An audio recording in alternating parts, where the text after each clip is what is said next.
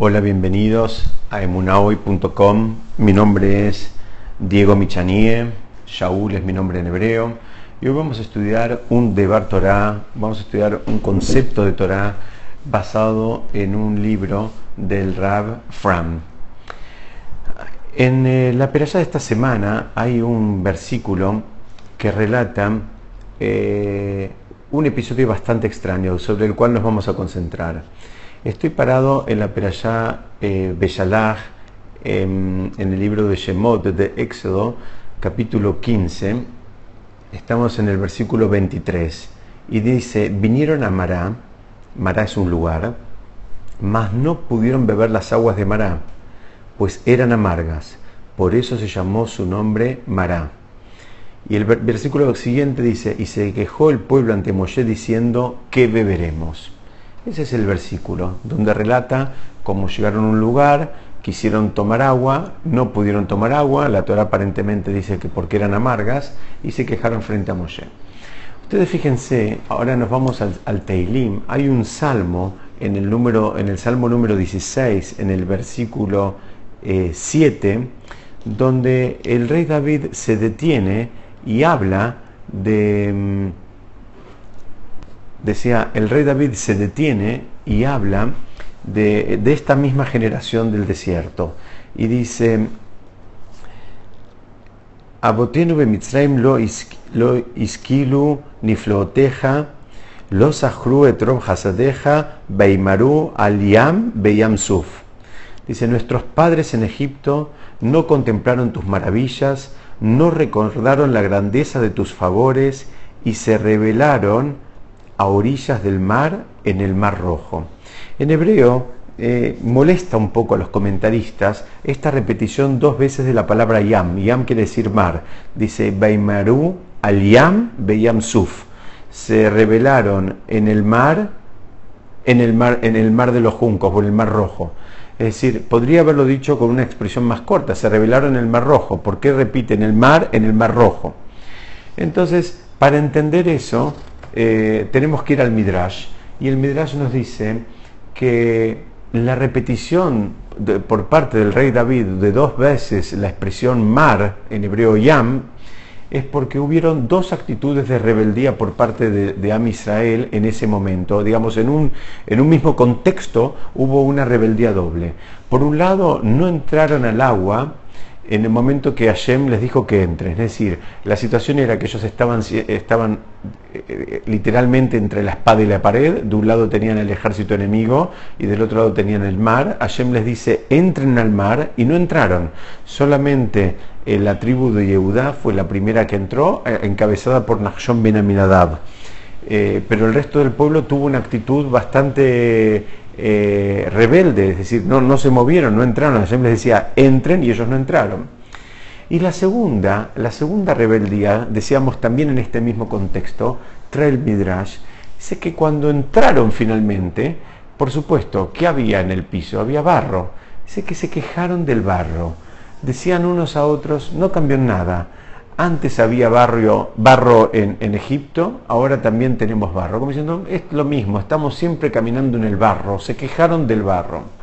Es decir, este midrash es realmente un midrash increíble de entender, porque unos segundos antes estaban acorralados por, un pueblo que los había oprimido durante 210 años y que venían a atacarlos para matarlos directamente o para recuperarlos como esclavos, para el caso es más o menos lo mismo, ahora se produjo un, milagro que hasta, insisto, hasta segundos antes nadie se lo imaginaba ni se lo esperaba en sus sueños, eh, y se quejan, se quejan. Ese sería, eh, digamos, el gran diagnóstico de esta situación, se quejan.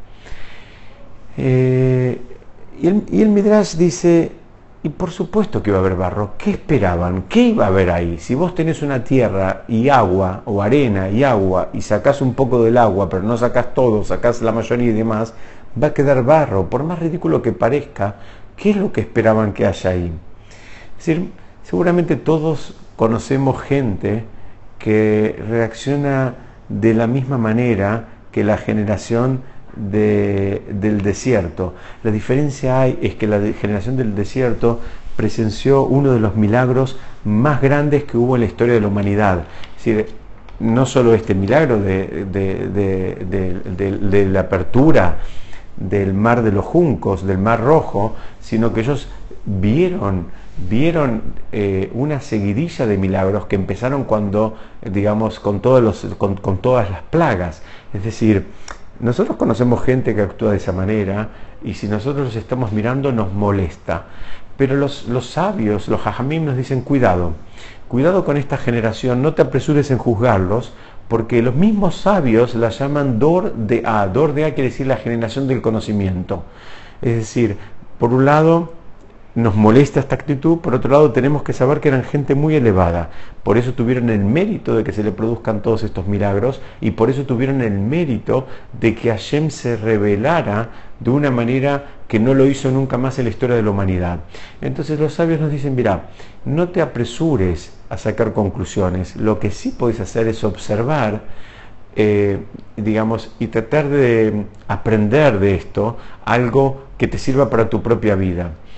Porque si en definitiva eh, todos los, comentaristas están de acuerdo en algo, esta gente no estaba contenta, esta gente no estaban felices. Es muy raro el, diagnóstico porque deberían, se supone que deberían estar recontra felices, acababan de haber sido salvados o de la muerte o de volver a la esclavitud, pero ellos no estaban felices, no estaban contentos.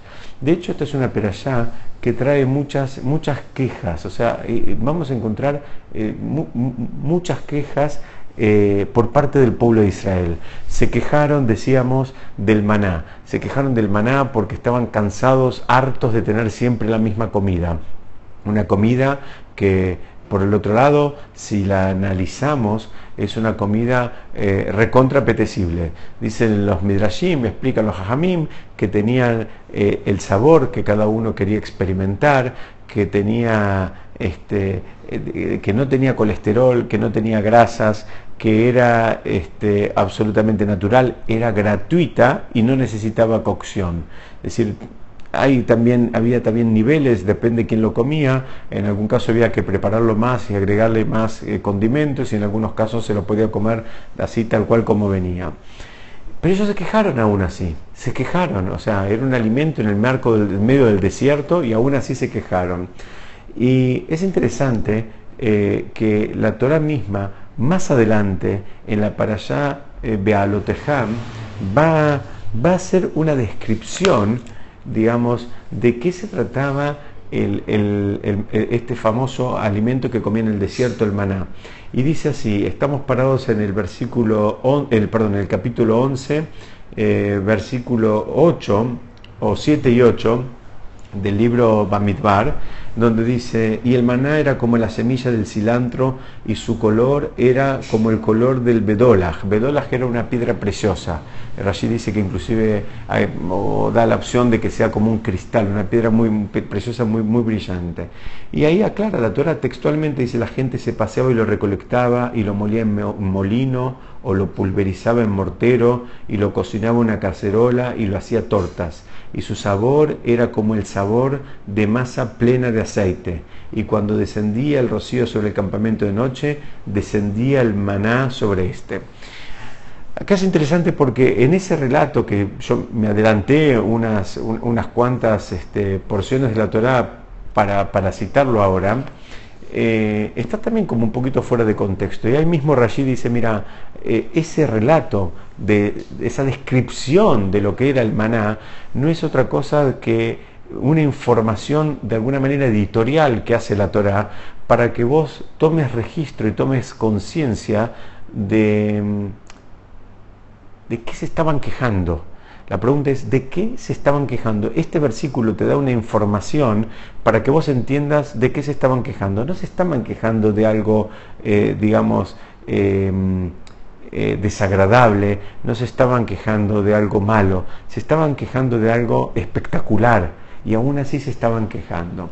Entonces, em, por supuesto, tal vez a todos nos gusta un poquito de variedad, eh, se puede entender eso pero de ahí a quejarse de un alimento que caía del Shamaim, o sea, un alimento de origen divino, hay, hay un paso eh, muy grande. Entonces, para entender esto, tenemos que ir a ver otro comentarista bastante clásico y muy agudo en sus comentarios, que se llama el, el Kotzker Rebe, Rebe de Kotz. Él dice que para entender este versículo, para entender todo esto que está pasando acá, es como que él eh, analiza gramaticalmente o sintácticamente de otra manera el, versículo. Él dice, cuando fueron a Mará, perdón, y no podían tomar agua porque, porque eran amargas, él, en hebreo él dice, la amargura no la relaciona con las aguas, sino la relaciona con las personas. En hebreo dice, kimarim em, que porque ellos eran amargos, en lugar de decir que ellas las aguas eran amargas, él estudia que lo que eran amargos, los que eran amargos en definitiva eran ellos. ¿Qué significa? Él dice, mira, puede ser que Hashem te haga todos los milagros, puede ser que Hashem te haga muchos milagros y te los haga durante mucho tiempo, pero si vos sos amargo, si vos estás en modo amargura, igual te vas a quejar siempre vas a encontrar un motivo para quejarte. Mismo, fíjense, la Torah nos está enseñando que mismo la generación del desierto, para la cual se abrieron las aguas, aún encontraron motivos para quejarse. Y la Torah ya singulariza tres. Se quejaron del, del, maná, eh, se quejaron del, barro y se quejaron de... Em, eh, eh, dijimos, se quejaron del maná, se quejaron del barro y se quejaron de una más que lo mencionamos de, recién que me lo olvidé, mm, del agua, perdón, se quejaron del maná, se quejaron del barro y se quejaron del agua. Entonces vemos que en realidad no, no, no viene, no venimos de fábrica para esto. Hay, hay que hacer un trabajo y la Torah nos, nos está mostrando algo muy importante que tenemos que aprender. Digamos, no es eh, esta es una actitud con la cual tenemos que trabajar. Esta es una actitud, si la reconocemos como propia, debemos trabajarla. Es un trabajo de midot que debemos hacer como para em, ponerla en, eh, poner, esta actitud en su, verdadera, en su verdadero lugar. Es decir, em, no, no, no creer, no creer eh, que es algo que no nos pasa a nosotros. No, no, pensar, no verlo como algo increíble o algo en los demás, sino que esta es una actitud que si todos nosotros nos detenemos con un poquito de honestidad, la vamos a encontrar en nosotros mismos. Hay una historia eh, hasídica donde dice que un hasid viajó a ver a su rab y fue y le dijo, mire Rab, necesito que me ayude, la vida me está, me, está golpeando por todos lados, las cosas están difíciles en todos los contextos y necesito, eh, a ver, ¿cómo me ayuda para poder sobrellevar todas las dificultades que me presenta la vida? Dicen que el rab lo miró, le dijo, mira, yo no te puedo ayudar, pero te recomiendo que vayas a visitar a otro rab, que ya se llamaba el, el rab suya de Anípoli, dice, y anda que él te va a ayudar a poder sobrellevar todos eh, los sinsabores y las dificultades que te presenta la vida. Así es que cuenta el relato, yo lo voy a decir brevemente, que, esta persona fue, viajó hasta el lugar de esta ciudad que se llama Nípoli, lo fue a buscar a, esta rapsuya y averiguó dónde vivía, y bueno, al final vio una casita que se caía a pedazos, la vio de lejos, se acercó, golpeó, eh, salió un rab de ahí adentro que cuando la vio a la casa por dentro, ya por fuera parecía un palacio porque adentro estaba todavía más destruida y el rab estaba con un aspecto todo cubierto como con unas este, telas porque tenía el cuerpo lleno de llagas y de ampollas y este hombre prácticamente cuando lo vio se dio vuelta y dijo no, me equivoqué de lugar, esta persona no me va a poder ayudar en nada. Pero ante la insistencia del, del propio rab suya, le, preguntó para qué había venido, entonces este hombre le dijo que estaba pasando por momentos muy difíciles y que las cosas no le salían como quería y que estaba sufriendo mucho y que tenía muchos problemas, entonces que su rab le había dicho que lo venga a ver a él, que esta persona le iba a poder ayudar a sobrellevar, a, tener una actitud como para, para sobrellevar sus problemas. A lo cual el rab suya lo miró y le dijo, mira, discúlpame, yo no te puedo ayudar en nada. La verdad necesitas buscarte otra persona que tengo una historia más parecida a la tuya, porque en lo que respecta a mí, no tengo nada de qué quejarme. a mí siempre las cosas me salieron como me tenían que salir. Yo no siento que, digamos, que, que, yo haya tenido en ningún caso las experiencias que vos estás teniendo en este momento. El hombre se dio vuelta, se fue, y por supuesto esa era la enseñanza que su propio Rab quería que él tenga. Es decir, todos sabemos que ante una situación hay quienes ven el vaso medio lleno y hay quienes ven el vaso medio vacío. Una, una persona puede ver una, una, hermosa rosa y otra persona le molestan las espinas. Es decir, eh, nosotros conocemos en todo, eh, eh, seguramente todos conocemos gente que tiene una actitud miserable porque él, él ven, esas personas ven el mundo de una manera negativa y la ven todo el tiempo. Y la verdad que no hay que copiar nada de ellos, debemos sentir pena por ellos, porque esa es una actitud, la verdad que es bastante despreciable.